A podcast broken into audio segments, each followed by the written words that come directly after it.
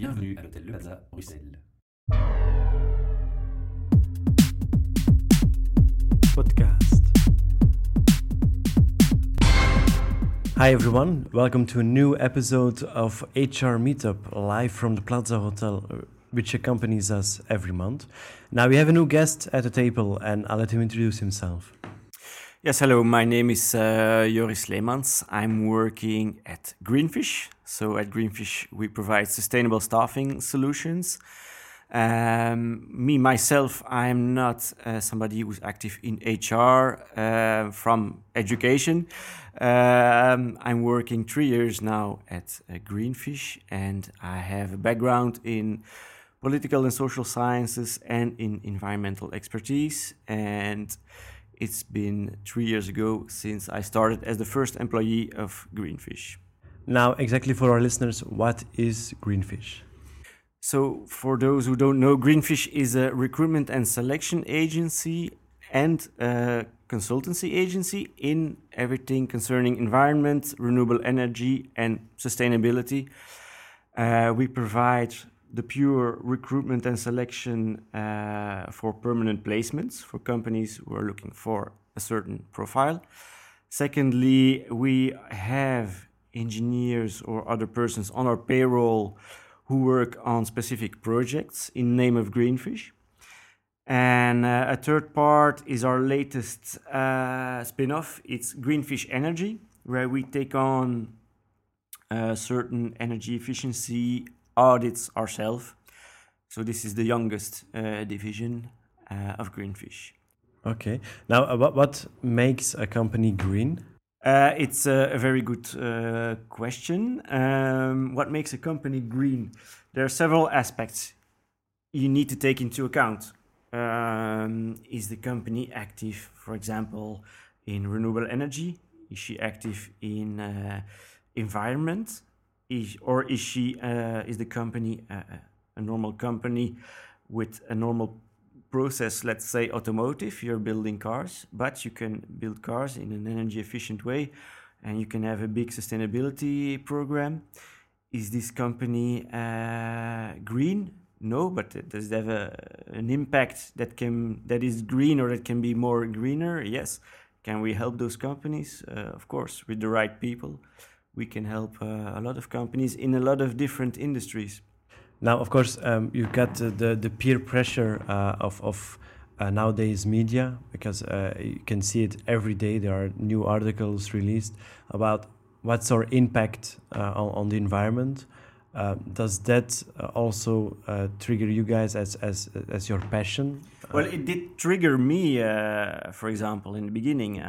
that's why I studied environmental expertise. Um, and my, my passion, my goal in my let's say professional life was to work in a company uh, in the environmental sector or renewable energy sector. Uh, but although I do not have an engineering uh, degree, I work in a company who's providing service for um, green service for a lot of uh, industries. Um, I actually came across uh, Laurent Philippe and, and uh, Thomas Carlier, the two founders of Greenfish, three years ago at a job event where I was uh, applying for a job that they had in their portfolio, but uh, I wasn't selected for that job, but I was selected to work at Greenfish. so okay. the recruitment company I was applying for hired me to work for them. Okay, that's a, that's a strange uh, turn on on on the. It's a strange turn of events, and actually, it came very close for me not even to visit their stand. It was a job fair. The line uh, in front of Greenfish had maybe 200 persons. I was the last one in line. And I told my girlfriend, okay, let's just go home because I will never uh, have a chance to apply for one of these jobs. These people in front of me look, look much more competent than me. But in the end, uh, Laurent Philippe uh, asked me if I didn't want to work together with them.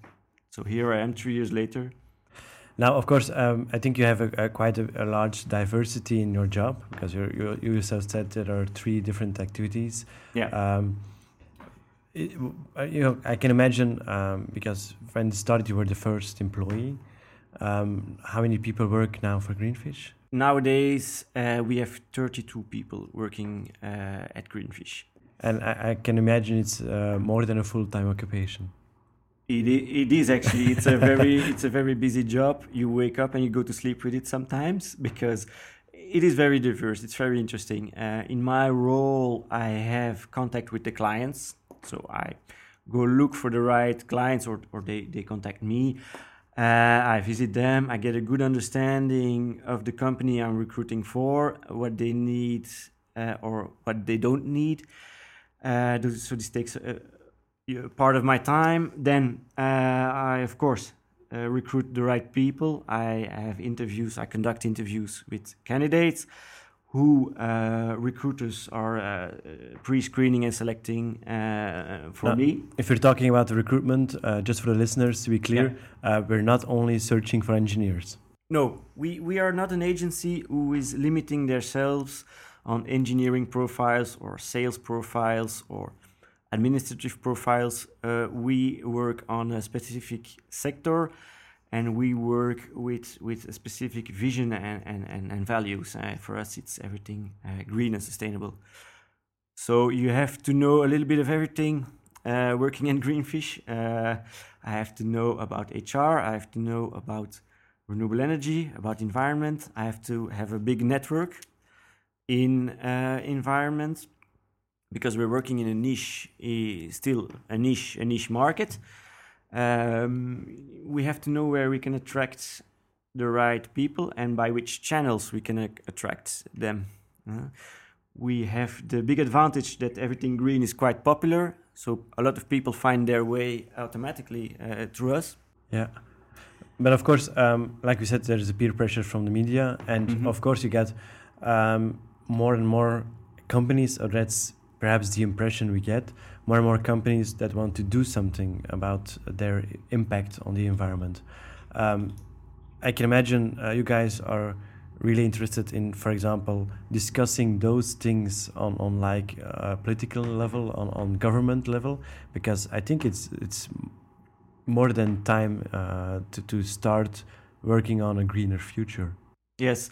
And uh, lately, uh, I don't know if you know the topic greenwashing. A lot Never of heard of it.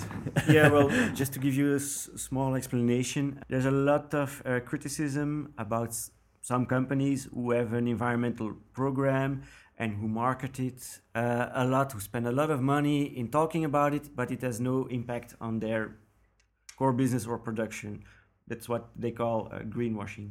Okay. But for us, it's also an important question in, in the context of do we only help companies whose core business is green or renewable energy or do we also help those companies who are for example in active in oil and gas but who want to um, make more sustainable their production process?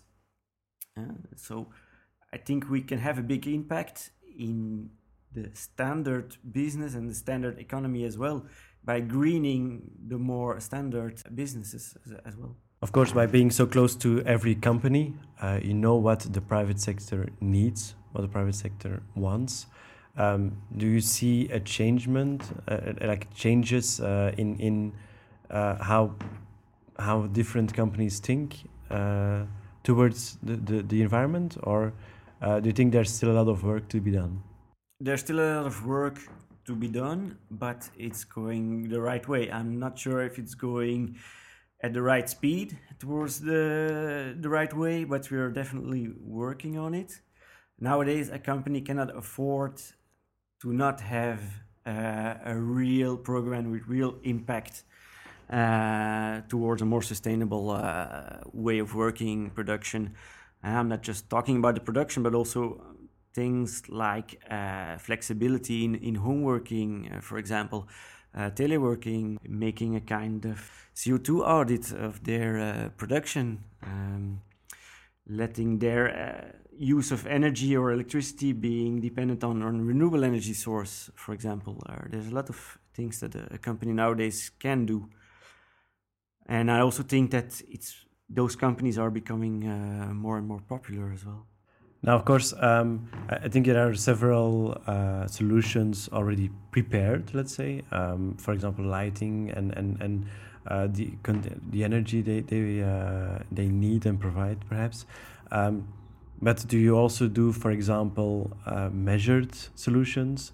Um, for example, for um, let's say uh, touring, for example, um, you can provide solutions specifically for that uh, company, that specific uh, activity, let's say it like that. Yes, we, we can put people in place there. Uh, we have the right uh, competence or skills on, on our payroll, so we can help those companies uh, in making their activities more efficient to help them reduce costs as well. Because we all know if you use a lot of energy, you spend a lot of money on it. So it's also uh, uh, profitable for companies nowadays to reduce their uh, energy energy bill.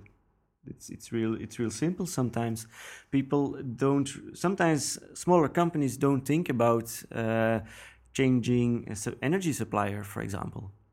Uh, for us, It's like every private person uh, has there there is a change in the market. Um, we've, see, we've seen studies uh, from Test-Aankoop, for example, where uh, they state that more and more people are, are considerate uh, on on changing supplier, uh, but you notice that uh, like companies don't have the same mindset yet. Yes, you, you, the, the main problem is, and I, I don't blame companies, but companies, the main focus of companies is to make profit, to make money. And a lot of uh, managers still believe that making profit is, cannot be done in a sustainable way. Uh, but it, it's, it's a false uh, impression.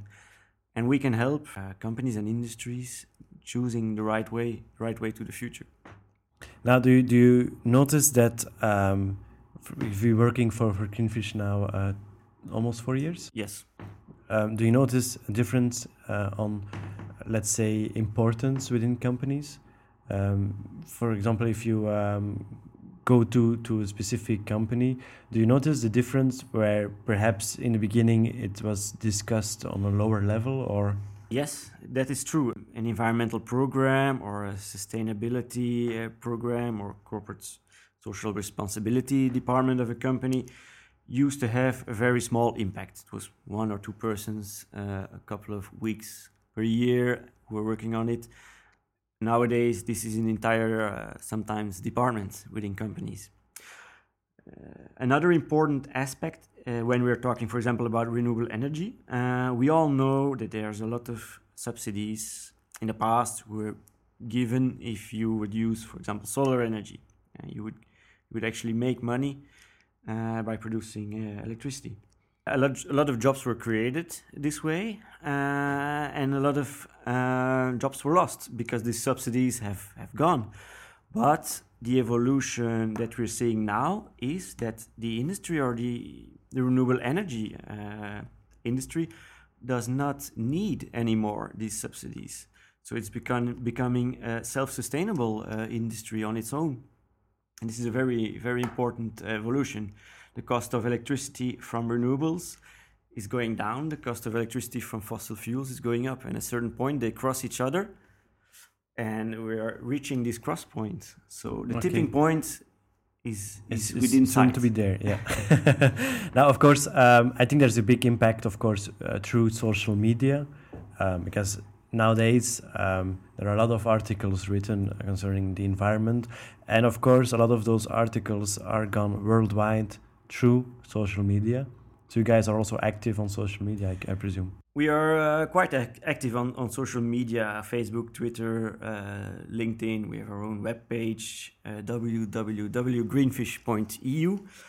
And we also use social media to put forward uh, some of the projects we, we take on. So we have one of our um, partners is uh, EWEA, European Wind Energy Association.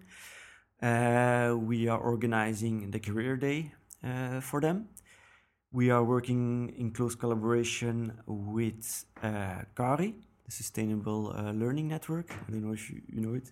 Also with EUREC, the Master in Renewable Energies. And being a young and dynamic company, nowadays you cannot work uh, not with uh, social media, I would say. Also, we to attract young potential candidates, it's uh, one of the better channels uh, instead of the the old school print print media, for example. Okay. Now, for everyone who's listening, um, because you know we have different, uh, let's say, audiences. We get uh, those young people looking for a job, perhaps a green job. Perhaps more and more people are, are considerate about the environment. Um, they can just apply on your website. They can send uh, their resume to. Yes, so on our website you will find a list of most of our recent jobs. They are posted on our website, also on some other websites, of course.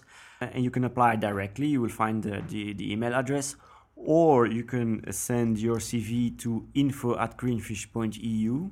And uh, it's just not just a mailbox which uh, there is nobody reading the emails because uh, info at greenfish.eu is uh, directed by one of the, the founders of Greenfish, so your, your mail will be read. Also, I would uh, encourage people who have an interest in, in working together with us to take contact with us.